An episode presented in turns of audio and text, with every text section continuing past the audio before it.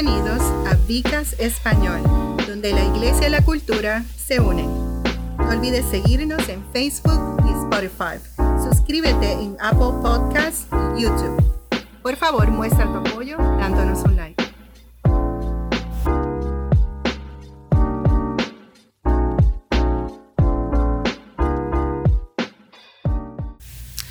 Dios me los bendiga, Dios me los guarde. Aquí estamos de nuevo en Vicast en español. Eh, este es eh, su hermano, su amigo, pastor, doctor Roberto González y está conmigo. Celi Cartagena. Bueno, eh, hemos sido bendecidos por estos Vicast, hemos sido bendecidos en nuestros Grow Groups, viendo cómo, cómo este material, esta información ha ayudado mucho. Y estamos ahora en el libro de Efesios y ha sido una bendición estar en el libro de Efesios porque el libro de Efesios trae mucha información acerca de quiénes somos en Cristo, nuestra identidad, eh, y, poder interpretar muchas cosas a base de la salvación, y a base de, la reconciliación, a base de todas las cosas que Dios ha hecho en nuestras vidas y por nosotros. Y pues este es nuestro segundo, segundo bloque o segunda serie de Efesios, porque hicimos una serie anterior el mes pasado. Y vamos a comenzar eh, desde el libro de Efesios 2, de los versos 1 al 10. Y el tema que vamos a estar desarrollando es Soy salvo.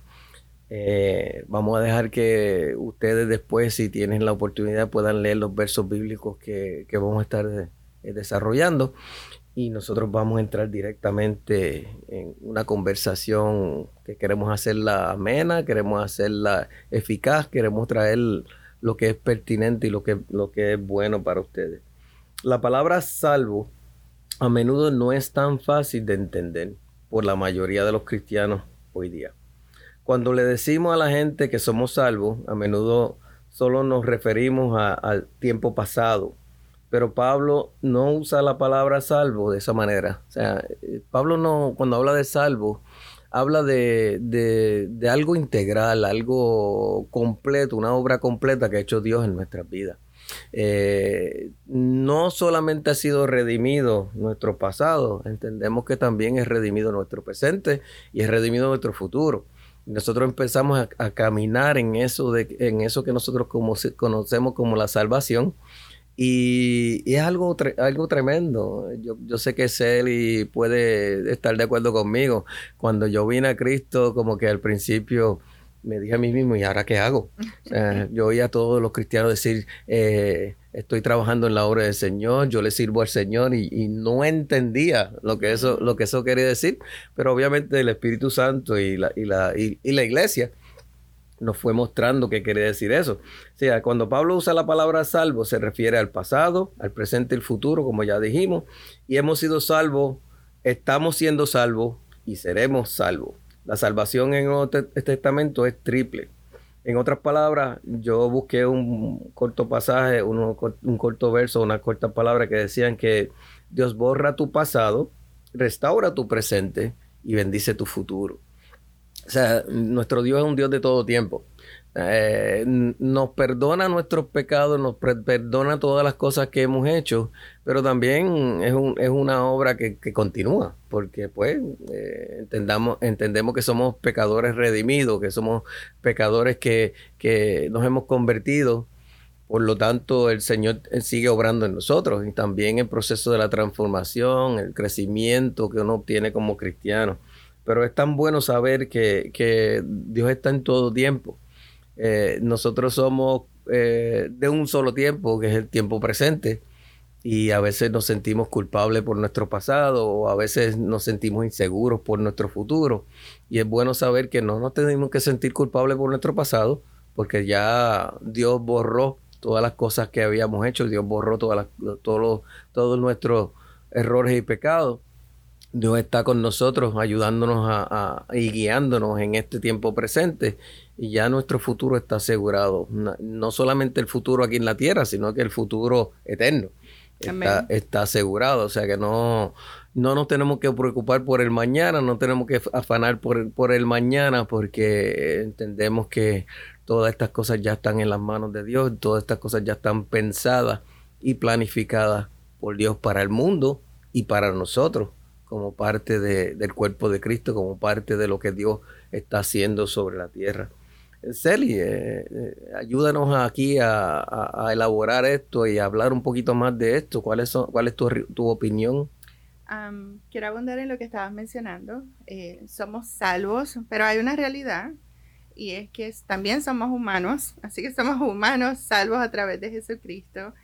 Y, y esa es la lucha que vamos a enfrentar diariamente. Y aunque nosotros somos posicionalmente justos ante Dios, cuando hablamos de estar posicionalmente justos, es que el Señor nos ha entregado un regalo de justificación. Cuando nosotros aceptamos al Señor, automáticamente ese regalo viene a nuestras vidas. El Señor ahora nos considera justo solamente porque estamos en Cristo Jesús. Amén. Así que es una posición que se nos otorga. Estar en, en Cristo Jesús, eso nos hace justo pero todavía luchamos con el pecado porque estamos en el proceso de ser eh, hechos nuevos diariamente, eso se llama renovación. Pero sin embargo, tenemos la esperanza de que va a haber un día que ya no vamos a tener que luchar eh, más con este pecado, con esta condición eh, pecaminosa humana, sino que eventualmente vamos a ser como Cristo. Vamos a ser la perfecta imagen como el Señor Jesucristo y eso se llama ser glorificados junto con Él. Así que es interesante, como mencionó Pastor Robert, hay términos que nosotros los cristianos usamos, quizás otras personas no lo hacen. Uno de ellos es que nos llamamos salvos. Eh, tú, eres salva o tú, tú ya, ya tú eres salvo. Explícate eso, Celi, porque es verdad, cuando yo, cuando yo vine a Cristo la gente me, me, preguntaban que si yo era salvo y, y, el Espíritu le da testimonio a uno y no entiende, pero como, como ser humano pues a veces no entendemos y a veces yo entiendo que hay cristianos que, puede ser que no entiendan lo que significa. Creo que es un título de, de honra que se nos ha dado y, y es que ahora hemos sido rescatados por medio de Jesús para el Señor. Así que hay dos cosas que nosotros comunicamos cuando usamos la palabra salvo. Soy salva o la persona ha sido salva. La primera, quiere decir que alguien estaba en peligro y no se pudo rescatar a él mismo. Así que usted está en peligro y en el caso de nosotros vamos a hablar de una muerte espiritual, peligro de muerte espiritual, y usted mismo no tiene la capacidad de rescatarse. Y lo segundo y más importante, alguien más los rescató y los liberó. Así que cuando nosotros usamos la palabra salvos, ¿ves? Que yo soy salva, lo que quiero decir claramente es que por mi propia cuenta yo iba a perecer. Hmm. Pero gracias a, a Jesucristo fui rescatada y ahora tengo vida eterna.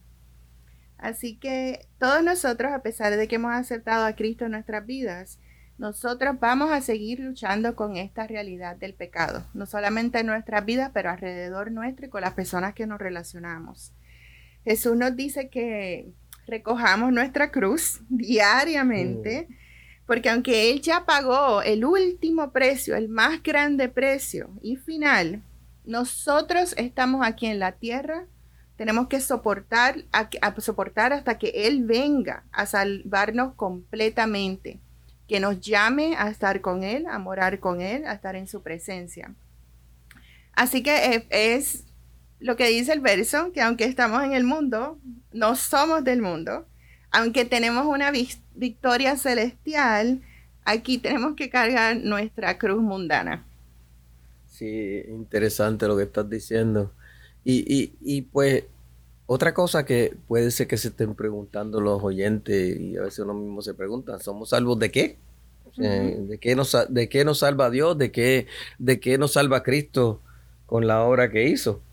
Pues escuchamos mucho que decimos que la, muerte es la pena del pecado, o sea, la paga del pecado es la muerte, porque el pecado trajo al mundo muerte y, y extendió esa, esa misma sentencia esa misma cobertura se extendió a todos los hombres. O sea que por uno fuimos incluidos todos en eso. Pero gracias a Dios que por uno fuimos también liberados todos de esa, de esa condena, pero, pero todo lo que, lo que aceptamos, lo que, lo que Cristo quiso hacer por nosotros, ¿verdad?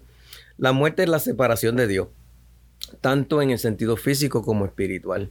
Eh, muchas veces en el mundo pues se piensa en lo espiritual como, como no sé, como una, una novedad, como como un fad, como que pues si yo medito y hago yoga, pues yo soy espiritual. Si yo pues leo libros que tienen que ver con, espiritualidad, soy espiritual.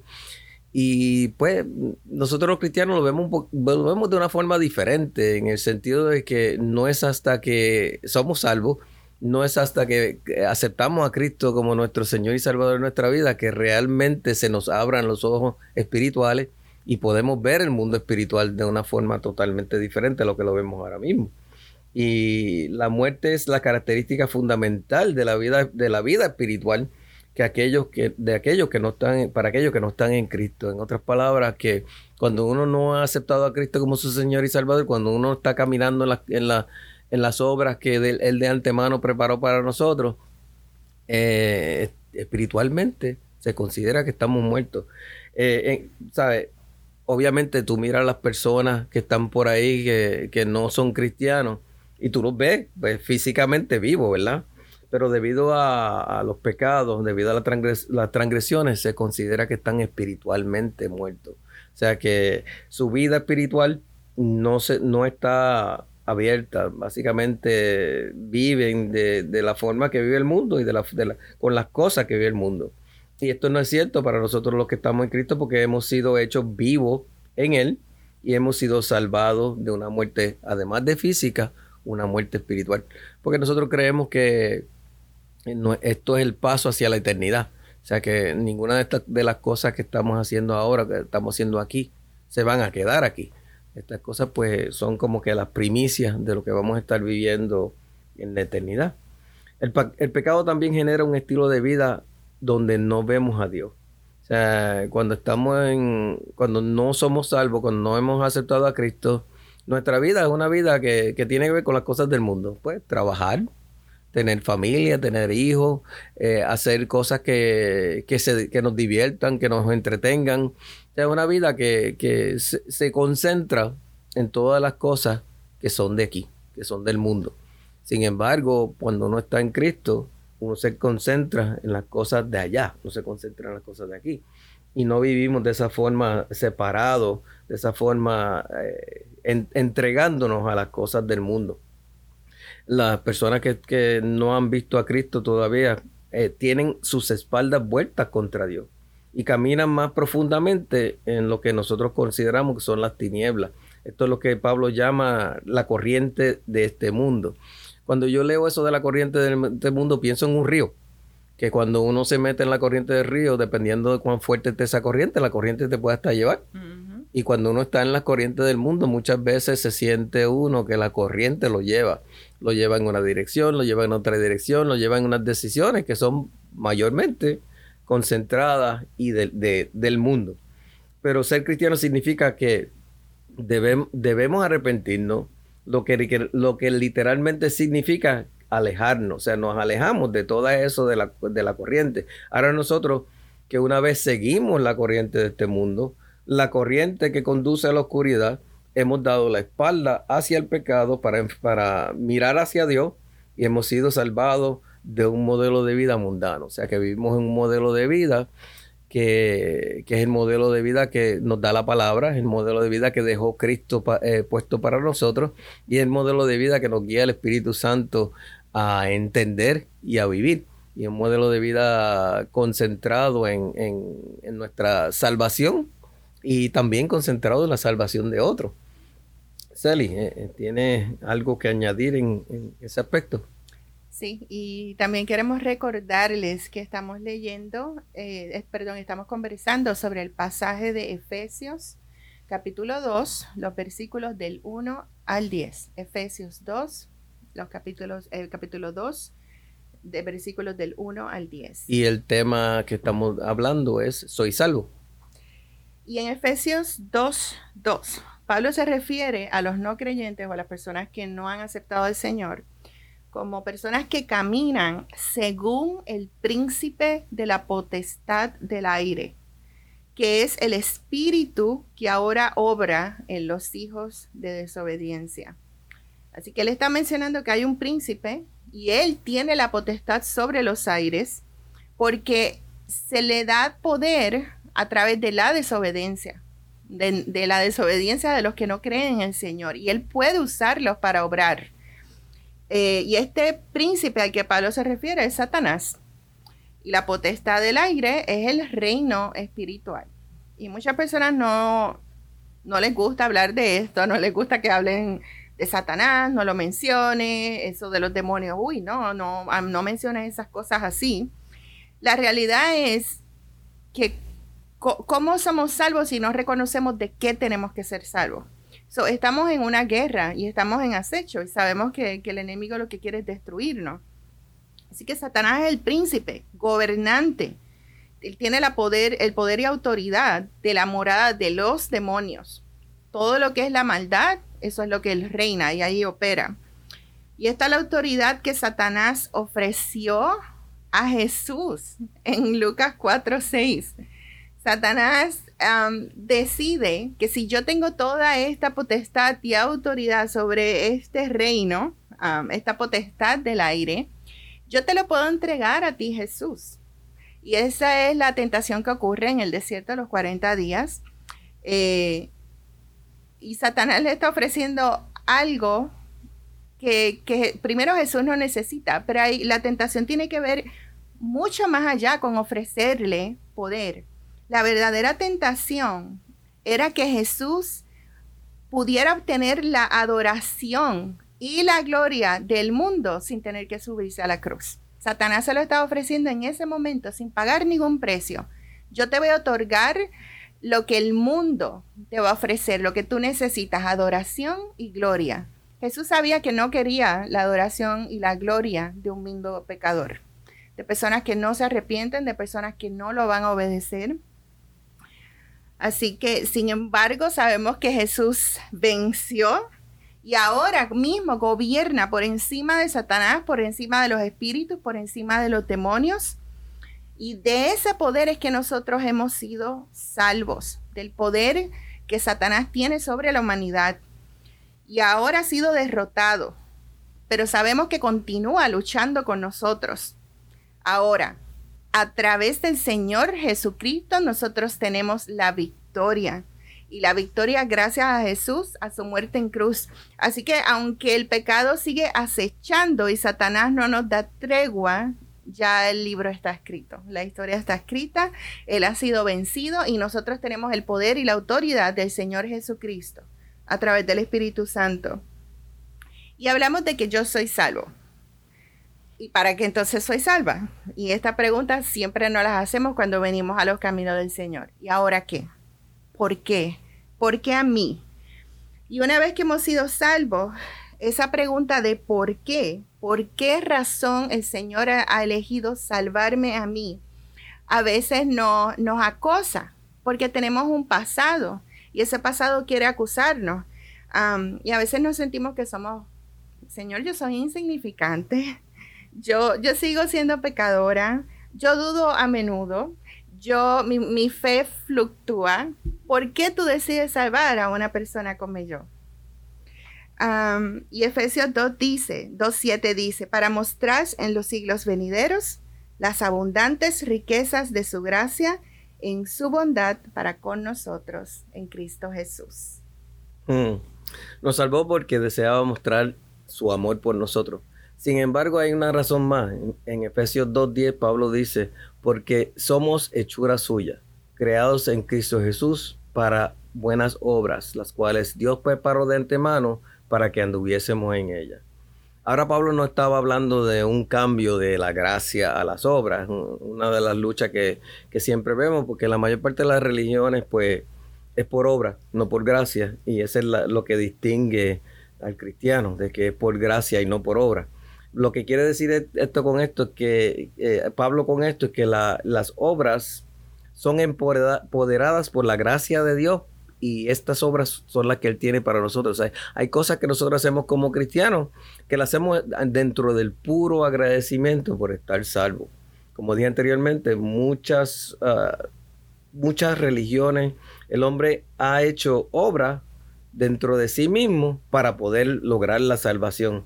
Entonces, todas esas demás eh, religiones y espiritualidades tienen una cosa en común, que el que lo salva está en el espejo. Eh, o sea, en otras palabras, que, que, quien te salva eres tú mismo por lo que hace. Y entonces el cristianismo no lo ve de esa manera. Sabemos que si podemos mencionar que el cristianismo es una religión de obras, en realidad las obras no son nuestras. La obra de la persona perfecta que es Jesucristo es la que nos salva.